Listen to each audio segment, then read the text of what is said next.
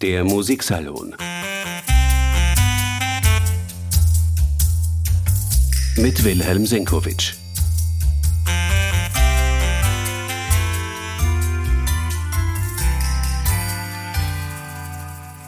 Dieser Tage zelebriert man in Wien den 150. Geburtstag eines großen Sohns dieser Stadt, Hugo von Hofmannsthal. Ein Poet, ein Dichter, der schon im Gymnasiastenalter die Schriftstellerkollegen seiner Ära verblüfft und begeistert hat. Man feierte ihn als einen Star im Wien des siècle. Ein Mann, der berühmt dafür geblieben ist, dass er einer der Mitbegründer der Salzburger Festspiele gewesen ist. Und ein Dichter, den man auch außerhalb des deutschen Sprachraums gut kennt. Vor allem deshalb, weil er als Librettist für Richard Strauss und mit Richard Strauss dafür gesorgt hat, dass die Oper sozusagen in den letzten Jahren ihrer Hochblüte noch einmal einige wirkliche Repertoirestücke hervorgebracht hat. Herzlich willkommen im Musiksalon.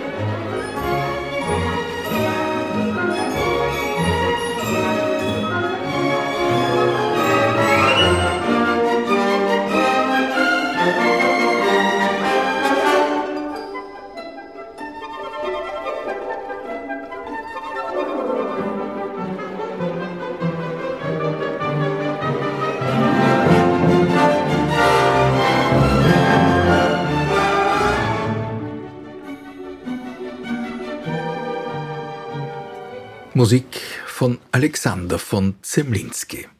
Am Beginn eines Podcasts über Hugo von Hofmannsthal. Man hätte doch wohl eher Klänge von Richard Strauss erwartet. Und Richard Strauss war es auch, der nach dem Willen von Hugo von Hofmannsthal sein Ballettszenarium Der Triumph der Zeit in Musik hätte setzen sollen. Aber Strauss hat nicht angebissen. Der legendäre Briefwechsel zwischen dem Dichter und dem Komponisten beginnt eigentlich mit der Aufforderung des Dichters, Strauß möge sich doch diesen Triumph der Zeit einmal zu Gemüte führen, er träume davon, dass er von Strauß komponiert werden sollte. Strauß hat abgelehnt, mit freundlichen, aber bestimmten Worten. Er war damals noch kein berühmter Opernkomponist, ganz im Gegenteil. Bis zu diesem Zeitpunkt hat Strauss gerade einmal seinen nachwagnerischen Guntram geschrieben gehabt und der war kein großer Erfolg. Zur Zeit dieses knappen Briefwechsels über den Triumph der Zeit war Strauss gerade mit seinem frechen kabarettistischen Stück Feuersnot nach einem Text von Ernst von Wolzogen beschäftigt. Aber es ist interessant, dass Hoffmannsthal, später sozusagen der Opernzwilling von Richard Strauss, schon damals versucht hat, mit diesem Komponisten in Kontakt zu kommen. Es folgte eine sechsjährige Pause und der Triumph der Zeit wurde tatsächlich zu einem Ballett. Allerdings hat Alexander von Zemlinski die Musik dazu komponiert. Erst eine Aufführung von Hoffmannsthals Sophokles-Bearbeitung Elektra im Berliner Theater von Max Reinhardt hat die Wende herbeigeführt. Ab sofort war es Strauss, der interessiert war, mit Hoffmannsthal zusammenzuarbeiten. Hoffmannsthal war beglückt darüber und hat dem Komponisten auch ausreden können, dass zwischen Elektra und dem vorangegangenen Sensationserfolg der Salome allzu große Ähnlichkeiten bestünden. So kam es zur ersten gemeinsamen Oper, Elektra, die der zweite Sensationserfolg werden sollte, den Richard Strauss als Opernkomponist landete. Schon im Vorfeld der Arbeit an dieser Elektra hat Strauss an Hoffmannsthal geschrieben, Jedenfalls bitte ich Sie dringend, mir in allem Komponierbaren von Ihrer Hand das Vorrecht zu lassen. Ihre Art entspricht so sehr der meinen, wir sind füreinander geboren und werden sicher Schönes zusammen leisten, wenn Sie mir treu bleiben. Das ist eine Art Programm, das Strauss für die gemeinsame Zusammenarbeit geschrieben hat, noch ehe eine Note der Elektra komponiert worden war. Und es war ein Programm prophetischen Zuschnitts. Das kann man ruhig sagen. Zunächst also Elektra und da beginnt dieser legendäre Arbeitsbriefwechsel zwischen zwei Genies, die einander wechselweise den Weg gewiesen haben. Immer wieder war es so, dass Strauß Hoffmannsthal gebeten hat, ihm neue Verse zu schreiben, wo der musikalische Fluss nach einer längeren Entwicklung verlangt hat. In der Regel wird bei den sogenannten Literaturopern, also bei Opern, die auf vorhandene Texte komponiert werden, ja gestrichen, gestrichen, gestrichen. Richard Strauss hat das selber praktiziert bei der Salome nach Oscar Wilde dessen Text er wirklich auf ein Minimum reduziert hat, damit die Handlung klar verständlich geblieben ist, aber im Übrigen nichts vom dramaturgischen Fluss, den die Musik ja nachzeichnen musste, abgelenkt hat. In der Elektra war es ähnlich. Hofmannsthal war mit nahezu allen Kürzungen einverstanden, aber für die Schlussszene brauchte Strauss in seiner musikalischen Steigerung, er war ja vor allem zunächst einmal ein Komponist der symphonischen Dichtungen und er hat die Opern, vor allem die frühen Opern, alle in einem großen symphonischen Bogen komponiert. Er brauchte also für die Schlusssteigerung ein Duett für die Schwestern Elektra und Chrysothemis. Und da war bei Hofmannsthal in seiner Sophokles-Bearbeitung einfach nicht genügend Text vorhanden. Im Briefwechsel heißt es dazu, anbei ihre Schlussverse, die ich so viel als möglich zu erweitern bitte als Zwiegesang von Elektra und Chrysothemis nebeneinander. Nichts Neues, nur Wiederholungen und Steigerungen desselben Inhalts. Elektra vier bis acht Verse, immer desselben Inhalts, Chrysothemis ebenso viele, nur andere Worte, Sinn, Wiederholungen. Hoffmannsthal hat geliefert, und damit die Grundlage gelegt zu einer der mitreißendsten Finalsteigerungen, die je komponiert worden sind.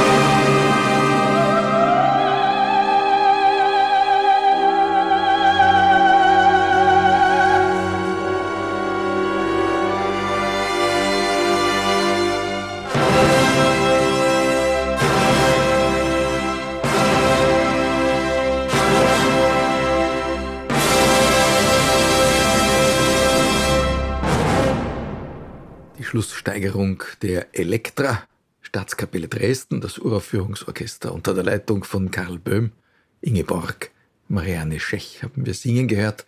Um den ungeheuren Schwung dieser symphonischen Steigerung zu ermöglichen, hat Hugo von Hoffmannsthal also noch einige Verse nach Aufforderung von Richard Strauss hinzugedichtet. Dichter und Komponist waren sich einig, in der Folge musste nach zwei großen Operntragödien Salome und Elektra eine Komödie her. Das Ideal war ja nicht mehr Richard Wagner, sondern Mozart. Gerade unter dem Einfluss des Ästheten Hugo von Hofmannsthal hat sich auch der Geschmack des Richard Strauss gewandelt. Harmonisch, musikalisch, künstlerisch war Strauss mit der Clytemnestra-Szene in Elektra bis zum Äußersten gegangen. Er galt damals als umstürzlerischer Moderner, durchaus Seite an Seite mit einem Arnold Schönberg, mit dem er eigentlich gar nichts zu tun haben wollte. Berühmt geworden ist der bajuwarische Ausspruch, ja mei, wenn auf der Bühne ein Murter erschlagen wird, kann ich im Orchestergramm kein Violinkonzert spielen lassen. Damit hat Strauss begründet, dass er die Dur-Moll-Tonalität in seiner Elektra zuweilen hinter sich gelassen hat. Ab dem Rosenkavalier war das ganz anders. Plötzlich wurden Walzer gespielt und Dur und Moll waren komplett wieder in ihr Recht gesetzt. Nur zu illustrativen Zwecken und zur Ausdeutung des Textes und seiner Hintergründe waren kühnere musikalische Elemente möglich, aber sie wurden immer wieder auch durch melodische Einfälle ausgeglichen und genau dieser Balanceakt hat dem Duo Strauß-Hoffmannsthal weltweiten Erfolg beschert. Die Poesie, die psychologische Sensibilität des Hugo von Hofmannsthal hat den gemeinsamen Werken eine einzigartige Gefühlsintensität und inhaltliche Dichte beschert, die in großen Monologen wie jenem der Marschallin über die Zeit gipfeln konnten. Damit war ein modernes Gegenbild gegen die großen psychologischen Momente der Opern von Da Ponte und Mozart gefunden. Der Anschluss an die Klassik, allerdings mit den damals modernen Mitteln.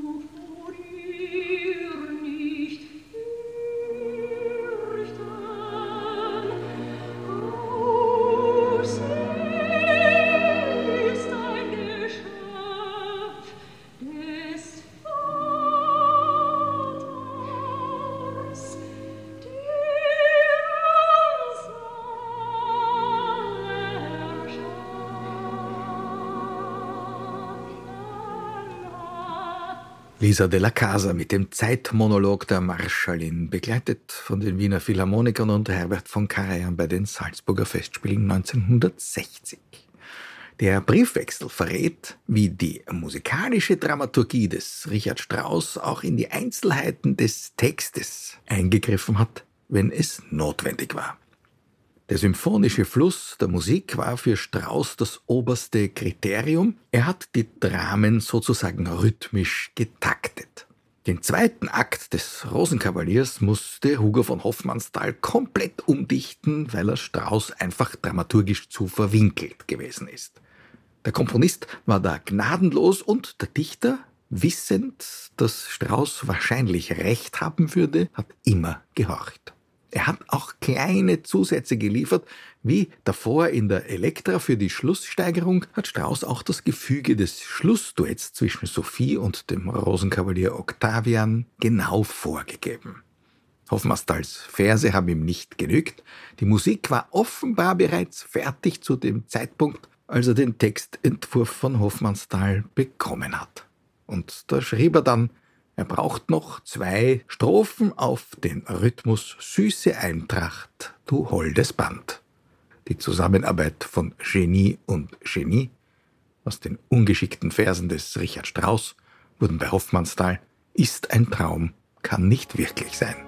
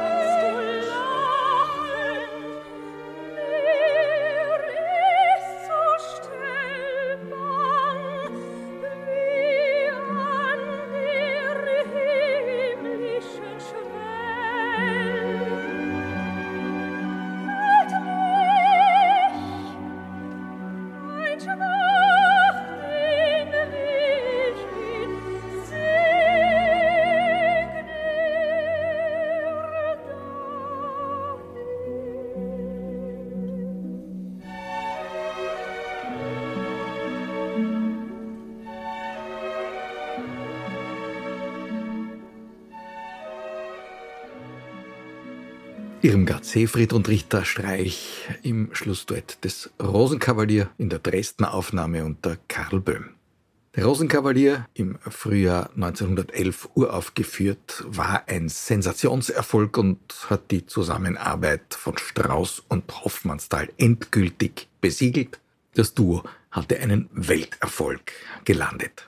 Nach Dresden sind unmittelbar nach der Uraufführung sogar Sonderzüge gerollt, die das Opernpublikum in die Semperoper gebracht haben, um die Novität zu sehen. Das hat wahrscheinlich kein Komponist je mehr erlebt, nicht einmal Andrew Lloyd Webber.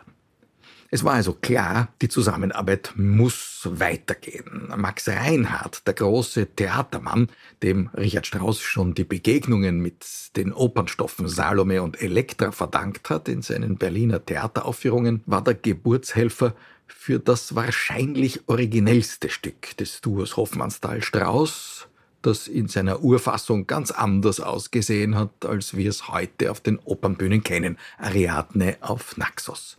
Ursprünglich sollte diese Oper mit kammermusikalischer Orchesterbesetzung, also das Gegenteil von dem, was Strauss bis dato gemacht hatte, anstelle des im französischen üblichen Schlussballetts in Molières Bürger als Edelmann in Hofmannsthals Übersetzung dienen. Für den Bürger als Edelmann, also den ersten Teil, den Hauptteil des Abends, hat Strauss die Schauspielmusik komponiert und die finale Oper ist jedenfalls zu lang geraten und außerdem hat sich herausgestellt, die Kombination aus Schauspiel und Oper funktioniert in einem Dreispartentheater sowieso nicht. Also war der Uraufführung in Stuttgart nur ein sehr, sehr geringer Erfolg beschieden.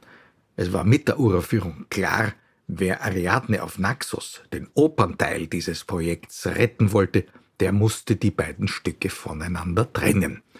So sind wir also heute im Besitz einer Schauspielmusik zur Hoffmannsthal-Übersetzung von Molières Bürger als Edelmann aus der Feder von Richard Strauss und einer Oper Ariadne auf Naxos, die allerdings eines neuen Vorspiels bedurft hat.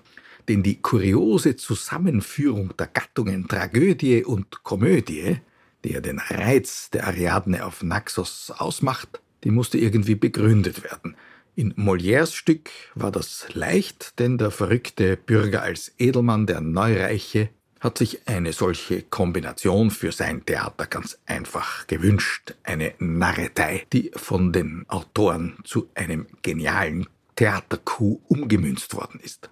So entstand das Vorspiel mit der Rolle eines Komponisten, der mit der Tatsache konfrontiert wird, dass er im Hause des reichsten Mannes von Wien nicht allein seine Oper, die Tragödie Ariadne auf Naxos aufführen wird können, sondern dass er damit leben muss, dass die Komödiantentruppe eines zweiten, ebenfalls vom reichsten Mann von Wien für diesen Abend bestellten Theaterstücks in die Ariadne-Handlung ganz einfach zur Auflockerung eingreifen sollte.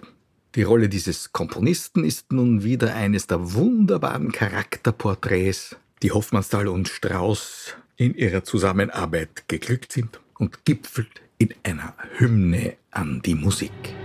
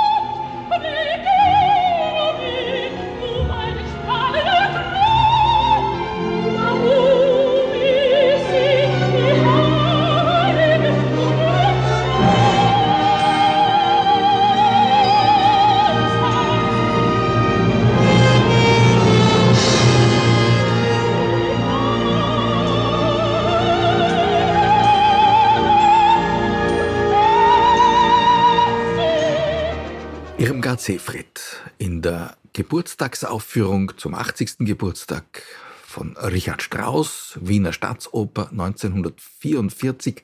Karl Böhm stand am Pult und die junge, soeben engagierte Irmgard Seefried sang den Komponisten, wie wir es eben gehört haben. Und das war so, dass Richard Strauss nachher zu der jungen Sängerin gegangen ist und sie quasi geadelt hat. Ich habe gar nicht gewusst, wie gut mein Komponist ist. Nahezu gleichzeitig mit Ariadne auf Naxos sind zwei weitere Werke des Autorenduos Hoffmannsthal und Strauss entstanden. Zum einen das Ballett Josefslegende, zum anderen die große Märchenoper Die Frau ohne Schatten. Bis heute eine der größten Herausforderungen für internationale Opernhäuser und daher auch nur sehr selten auf dem Programm. Wenn die Frau ohne Schatten gespielt wird, dann sind sich alle einig, das ist wahrscheinlich das größte Werk, das Hoffmannsthal und Strauss miteinander geschaffen haben, aber die Ansprüche sind enorm, allein schon die vielen verschiedenen Bühnenbilder, die man für die Realisierung des Hoffmannstalschen Märchens braucht, verschlingen Unsummen, und das Werk ist auch musikalisch höchst anspruchsvoll und schwer aufzuführen. Wie auch immer, die Poesie feiert hier fröhliche Urständ, Strauss kehrt noch einmal zurück nach dem reduzierten Klangbild der Ariadne auf Naxos zum großen symphonischen Orchester und malt das orientalische Märchen von der Frau ohne Schatten mit allen erdenklichen Farben und in allem harmonischen Reichtum aus. Aber lyrische Haltepunkte braucht er zwischendurch auch. Hoffmannsthal schafft die entsprechenden Situationen, und Strauss kann auch auf symphonischem Wege durchaus bewegende Szenen gestalten, unter anderem wenn es darum geht, die Beziehungsnöte des Färberpaars, einer bizarren Frau, für die Hoffmannsthal durchaus Richard Strauss Gattin Pauline Modell hat stehen lassen, und dem gutmütigen Färber zu illustrieren.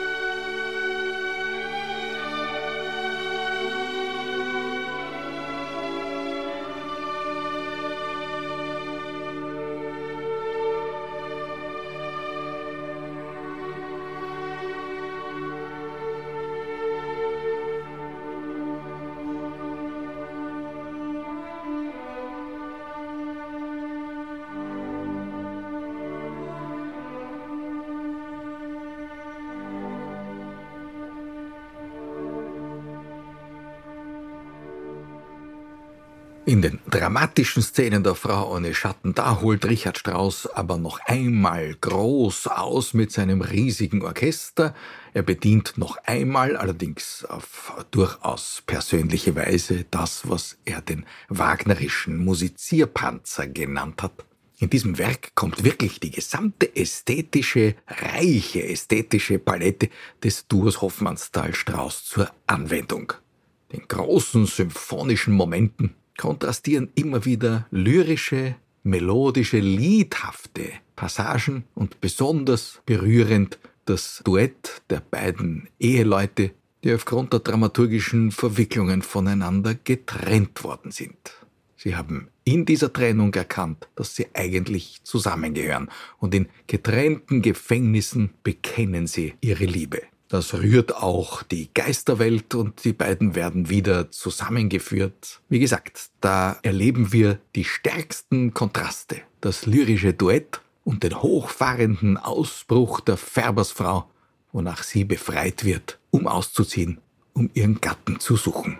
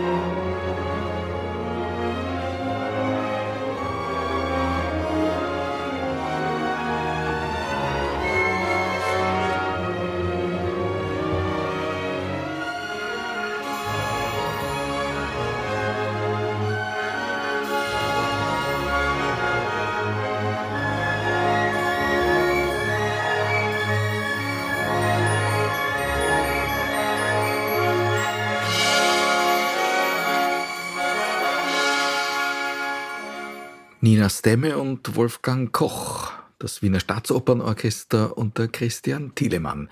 Eine der Sternstunden der jüngeren Staatsopern-Vergangenheit. Auch das gibt's.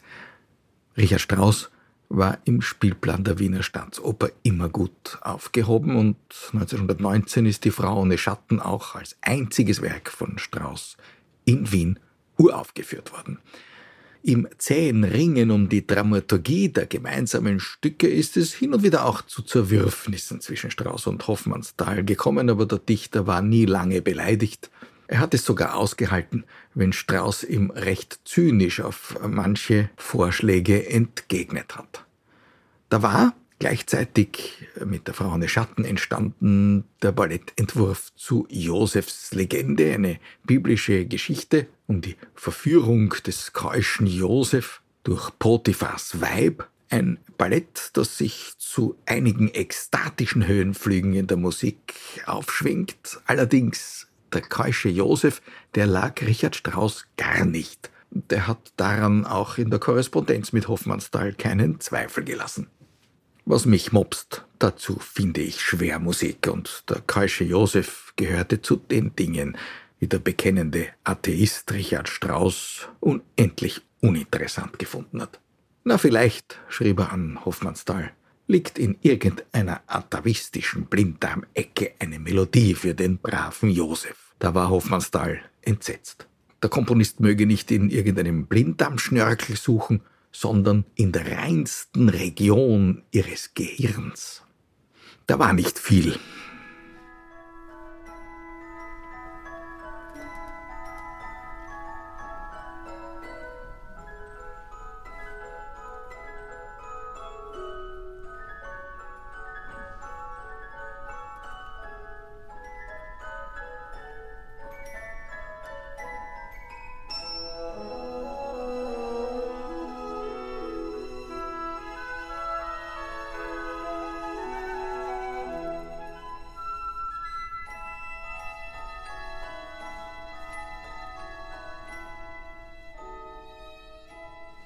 Die erschreckende Spieldosenmusik für den keuschen Josef gehört wahrscheinlich zu den schwächsten Eingebungen von Richard Strauss. Herauswächst allerdings eine ungeheure orchestrale Steigerung von leidenschaftlichem Zuschnitt. Denn die Verführungskünste der Frau Potiphar die haben Richard Strauss inspiriert. Erotische Szenen hat er ja schon des Öfteren in Musik gesetzt gehabt, in seiner Feuersnot, in manchen Tondichtungen, etwa im Heldenleben oder noch drastischer in der Sinfonia Domestica, auch im Vorspiel zum Rosenkavalier. Und hier konnte sich die Fantasie wiederum mit einem riesig besetzten Orchester kräftig austoben.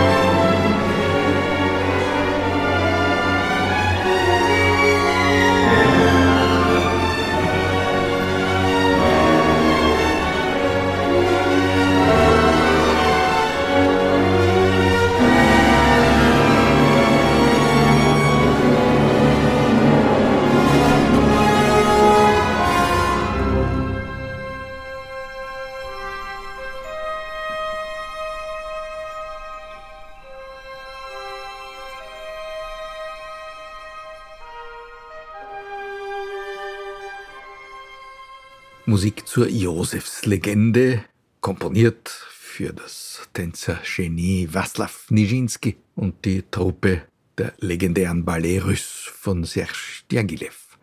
Idee von Hugo von Hofmannsthal, Musik von Richard Strauss, der gemeinsame Freund Harry Graf Kessler hat das eigentliche Libretto geliefert.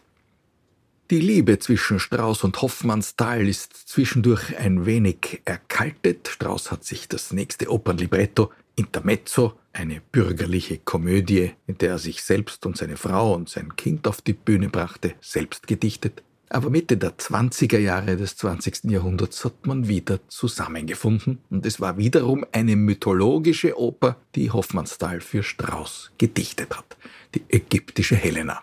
Ein Stück für Bildungsbürger, die es ja kaum mehr gibt. Im Briefwechsel finden sich Stellen, wo Richard Strauss etwa darauf hinweist, dass es allzu viel poetische Freiheit sei, wenn man zum Trojanischen Krieg einen Vers wie in dreimal drei Jahren dichten würde, denn jeder gebildete Mensch wisse doch, dass der Trojanische Krieg zehn Jahre gedauert hat und dreimal drei ergibt nur neun.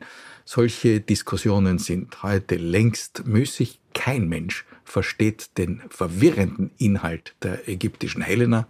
Das Einzige, was geblieben ist, das Stück ist 1972 zum letzten Mal in Wien gezeigt worden, sind Fragmente aus der blühend schönen Musik, die Strauss dazu eingefallen ist.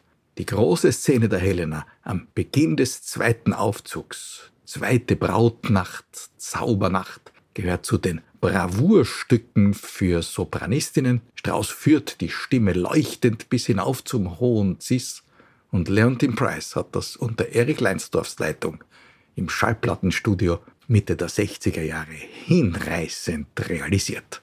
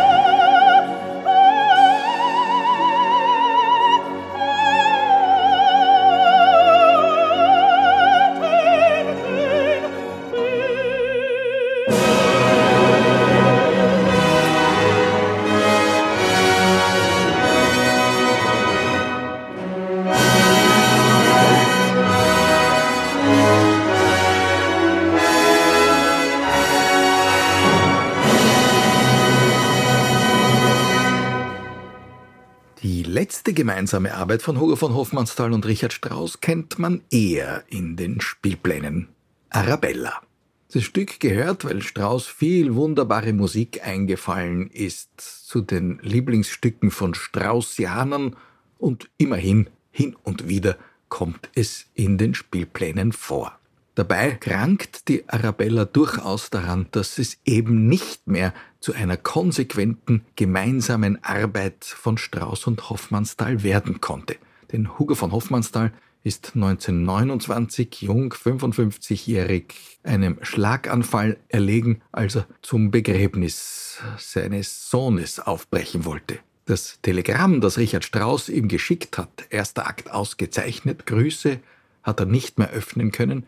Es bezog sich auf die Umarbeitung des Textes des ersten Akts der Arabella-Dichtung, die wiederum nach vielen Anregungen dramaturgischer Art durch den Komponisten zu einem durchaus geschlossenen Ganzen werden konnte. Allerdings nur was den ersten Aufzug betrifft. Die Akte 2 und 3 musste Richard Strauss als Pietät dann komponieren, wie Hoffmannsthal sie hinterlassen hat. Er konnte also nicht mehr, wie vor allem auch im Mittelakt des Rosenkavaliers, eingreifen, um dramaturgische Ungeschicklichkeiten zu korrigieren. Das macht die Arabella zu einem Problemkind auch für Regisseure und die vom Dirigenten und Strauß-Atlatus Clemens Kraus angeregte Zusammenfügung von zweitem und drittem Aufzug und der Weglassung des kurzen Finales des zweiten Akts hat kaum Abhilfe schaffen können. Trotzdem der Charme der wienerischen Dichtung von Hoffmannsthal und die wunderbare Musik von Strauss entschädigen dafür. Strauss greift hier wirklich auf kroatische Volkslieder zurück, denn der Bräutigam der Arabella kommt aus Kroatien und es gelingen ihm vor allem zwei wunderbare Duette, deren zweites wahrscheinlich verlängert worden wäre, wenn Hoffmannsthal noch gelebt hätte. Statt einer zweiten dichterischen Strophe setzt Strauss ein hinreißend strömendes Nachspiel hierher.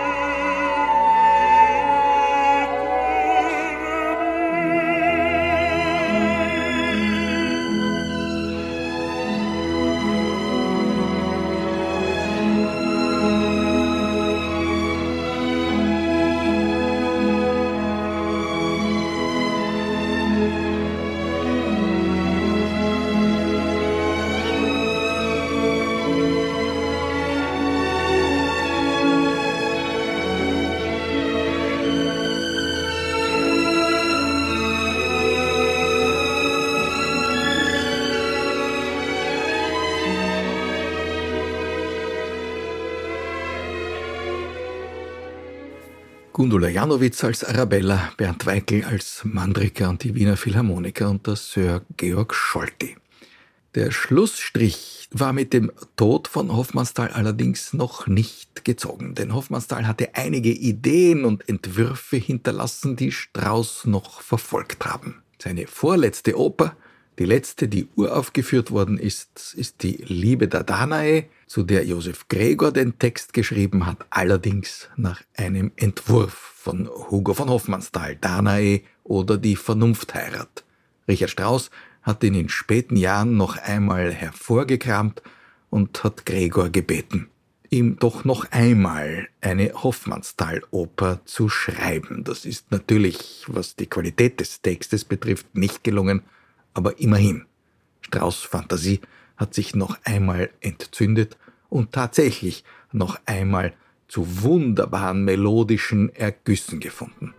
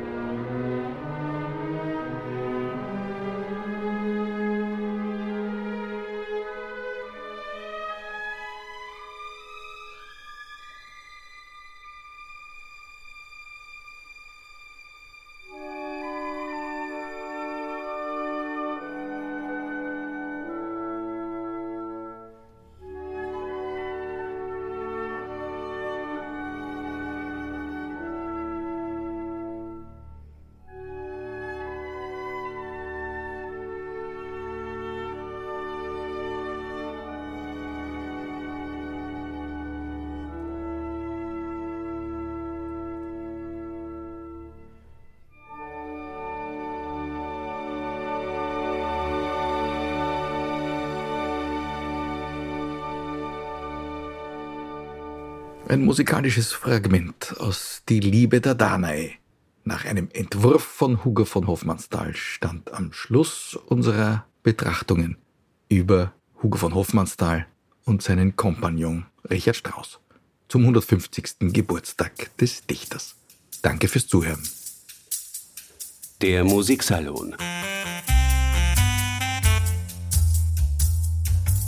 Mit Wilhelm Senkowitsch.